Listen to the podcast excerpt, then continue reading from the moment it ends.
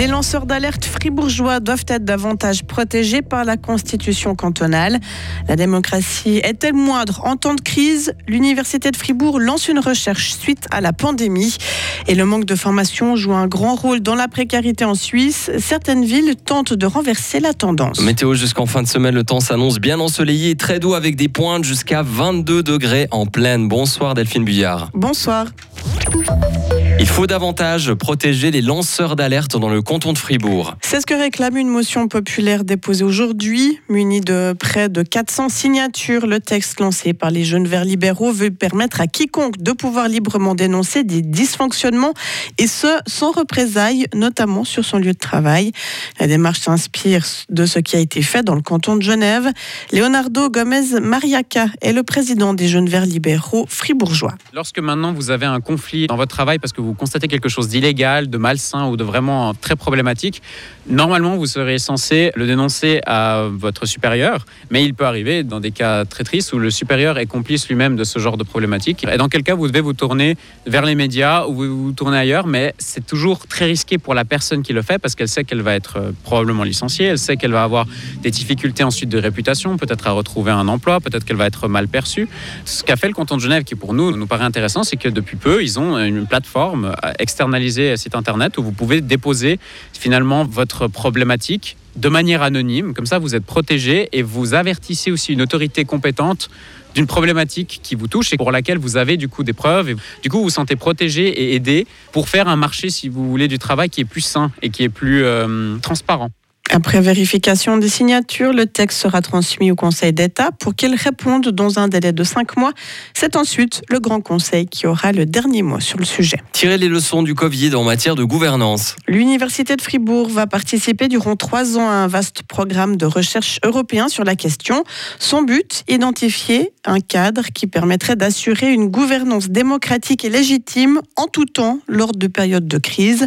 Verena Richardier, collaboratrice à l'Institut fédéral participera à cette recherche. On veut examiner comment les différents pays ont géré euh, la crise du Covid-19 et mis en œuvre euh, des mesures pour faire face aux défis euh, sanitaires. Et par conséquent, ce qui nous intéresse vraiment, c'est de développer cadre un modèle de gouvernance qui serait considéré comme légitime face aux crises. Ça implique deux choses. D'abord, comprendre qu'est-ce que c'est qu'une gouvernance légitime. Par exemple, est-ce que ça signifie un respect strict des règles de droit ou alors une justice sociale ou alors une efficacité de la réponse, même si elle met euh, en pause certains droits démocratiques. Et enfin, comment garantir cette légitimité en temps de crise Et du coup, comprendre euh, comment on pourrait avoir des cadres institutionnels, politiques, juridiques, des mécanismes et des processus qui pourraient euh, garantir que les décisions prises sont légitimes, qu'elles sont perçues comme légitimes et qu'elles permettent aussi des résultats légitimes. Une enveloppe de près de 4 millions d'euros est à disposition des chercheurs. Un an après l'historique session des femmes, Alliance F tire un bilan positif de l'exercice. La moitié des 23 pétitions déposées en 2021 à cette occasion ont été traitées ou sont en bonne voie de l'être.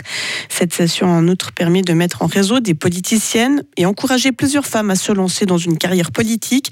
C'est ce que constate aujourd'hui la fêtière des organisations féminines. L'événement avait réuni 246 participantes élues de toute la Suisse. Plus de la moitié des adultes à l'aide sociale en Suisse n'ont pas de diplôme professionnel. Pour faire diminuer le taux d'aide sociale, il faut mettre le paquet dans la formation. C'est l'appel lancé aujourd'hui par l'initiative de 14 villes suisses pour la politique sociale, dont Lausanne et Bienne en Suisse romande. De bonnes pratiques existent déjà à Bâle et Lausanne, par exemple avec le programme Formad.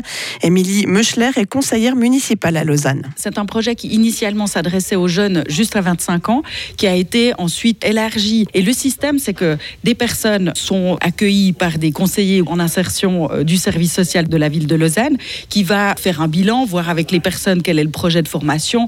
Et ce projet de formation, ensuite, va donner accès à une bourse d'études qui va permettre à la personne de se former, tout en étant accompagnée pendant la formation, et puis après, d'être accompagnée aussi dans la recherche d'un emploi. On a 84% des personnes qui fréquentent ces dispositifs qui sont toujours en formation ou qui ont retrouvé un emploi. Selon les chiffres fournis par l'organisation, les taux d'aide sociale sont globalement stables en Suisse. Les nouveaux dossiers sont eux en recul de 7% l'an dernier. Après WhatsApp au niveau mondial quelques heures ce matin, une nouvelle panne de système touche la Suisse. Les services de Post Finance cette fois ne fonctionnent pas depuis 16 heures environ. Les clients ne peuvent par exemple plus payer par Twint ou Postcard. La raison de la panne n'est pas encore claire selon un porte-parole de Post Finance. La durée non plus n'est pas connue. Le président ukrainien réclame davantage de la communauté internationale. Volodymyr Zelensky lui demande un effort financier pour couvrir un déficit budgétaire de 38 milliards de dollars prévu l'an prochain en raison de la guerre. Il a adressé ce message lors d'une conférence internationale consacrée à la reconstruction de l'Ukraine.